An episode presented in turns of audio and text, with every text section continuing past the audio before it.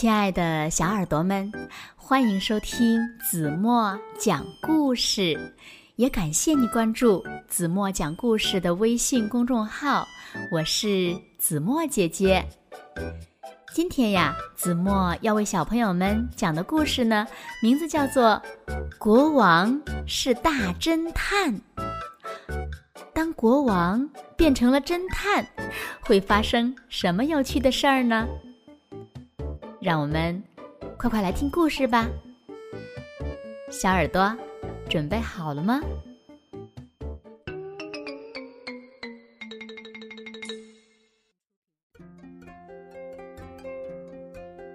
这是一个国王的故事。这个国王呀，喜欢玩儿，不爱学习，所以呢，他总是被大臣批评。国王呀，你要是不好好学习，脑袋就会不好使。脑袋不好使的国王会被人瞧不起的呀。这让国王很痛苦。我的脑袋可不笨，我要让你们看看我的脑袋有多聪明。国王想啊想啊。想出了一个好主意，嗯嗯嗯，对，就这么办。哎呀，我的脑袋太聪明了。他要像以前在电视里看到过的大侦探一样，破一个案子。要破案，就要发生一个案件呀。于是呢，国王先写了一封信。我是小偷，娃娃是我偷走的。出了城堡，右二竖三，左八下三十，来取吧。国王得意的笑了，嗯，这样就行了。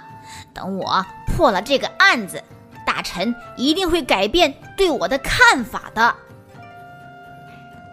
国王把娃娃从柜子顶上取了下来，这可是一个非常珍贵的娃娃，因为呀是邻国的公主送给他的。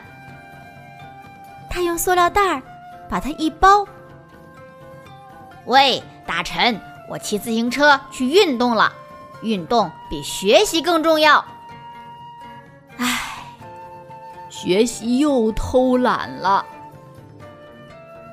大臣又说他了，可是国王假装没听见。他骑着自行车出了城堡，出门，右转，左转，进入森林，然后，然后的事情就不能再说了，先保密，因为呀，要是案件这么快就真相大白了，就太对不起国王了。接着呢，国王来到了镇上，他在邮局买了一张邮票，把信投进了邮箱。国王回到了城堡，他回到自己的房间，突然他大叫了起来：“呃，不不不，不好了！我的娃娃被人偷走了！把小偷找出来，抓住可疑分子！”城堡里顿时骚动起来。最可怜的是扫地的阿姨。士兵队长说：“是你偷的吧？把娃娃交出来！”因为只有扫地阿姨和大臣进过国王的房间。不，不是我。会不会是国王忘记放到什么地方了？是的。小偷就是国王。喂，大臣，我不在家的时候你在干什么？我，我我我在工作呀，我没有看见。你是在睡午觉吧？嗯，没，怎么会呢？那小偷进来，你就应该看见。这个，对不起。第二天早上，信送到了，国王假装大吃一惊：“嗯，小偷来信了。”他把信拿给大臣看，大臣说：“什么什么？这字写的也太难看了！这是一个笨小偷，肯定是一个学习偷懒的家伙。”国王吓了一跳，心想：“难道他知道是我写的字？”国王把信。从大臣手里要回来，说：“哎呀，真是一个笨小偷！这种暗语我一下就看懂了。”这回吃惊的是大臣。国王，您能看懂？这怎么会看不懂呢？哎，你听好了，出了城堡，往右走，第二个拐角。哈哈哈！原来这个城堡哦，是城堡的意思啊！被大臣这么一说，国王又吓了一跳。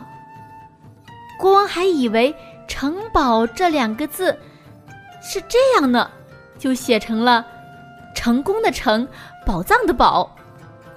不过呢，他紧接着说：“少啰嗦。”闭嘴，听我说。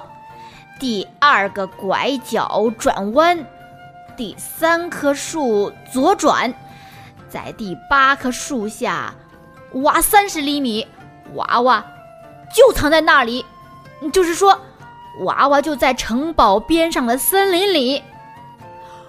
哎呀，不愧是国王啊，一下就看懂了。大臣。佩服的不行，那现在就去看看吧，看看我说的对不对？不行，国王，小偷还埋伏在那里呢，说不定呀，会用手枪射击您的。国王又吓了一大跳。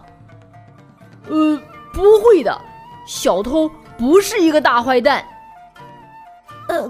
国王，那您怎么知道呢？这下，国王回答不出来了。于是呢，大臣便说：“嗯，那就让士兵去找吧。呃，国王，您就在房间里等着。”国王只好照他说的做。喇叭吹响了。滴答滴答，扑噜扑噜，扑噜噜，噗噗噜，哒哒。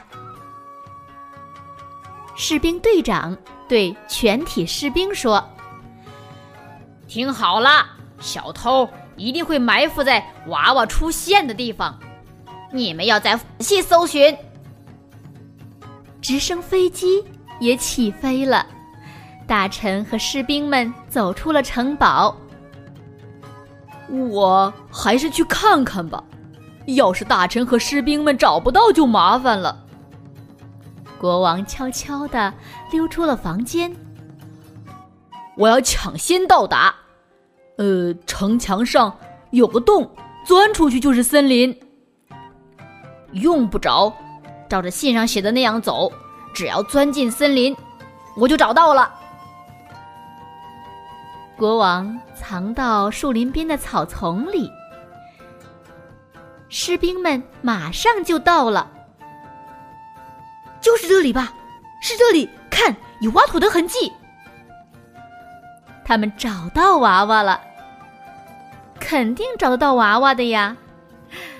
大臣别提有多吃惊了。天哪，国王的脑袋也太聪明了呀！竟然破解了小偷的暗语。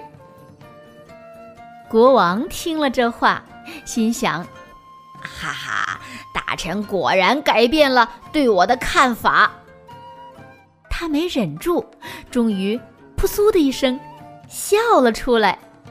士兵们听到笑声，叫了起来：“哎呀，有人藏在那里！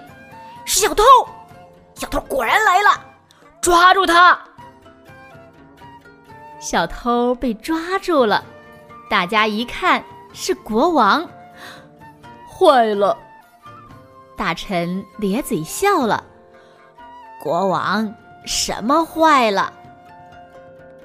士兵抓着国王问队长：“队长，国王也要关进大牢里吗？”如果是小偷，当然也要关进大牢里了。国王着急了。我我不是小偷，我是大侦探，大侦探哦，明白吗？你们明白吗？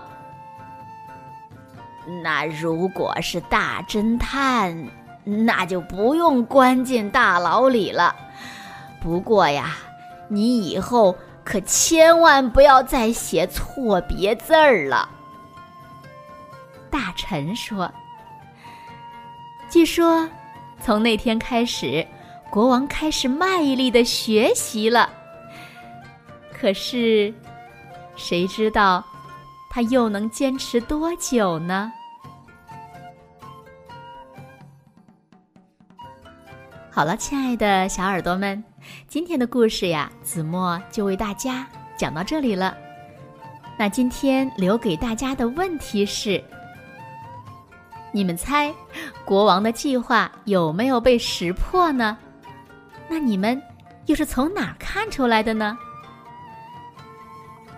请小朋友们认真的想一想，然后呢，把你们认为最棒的答案在评论区给子墨留言吧。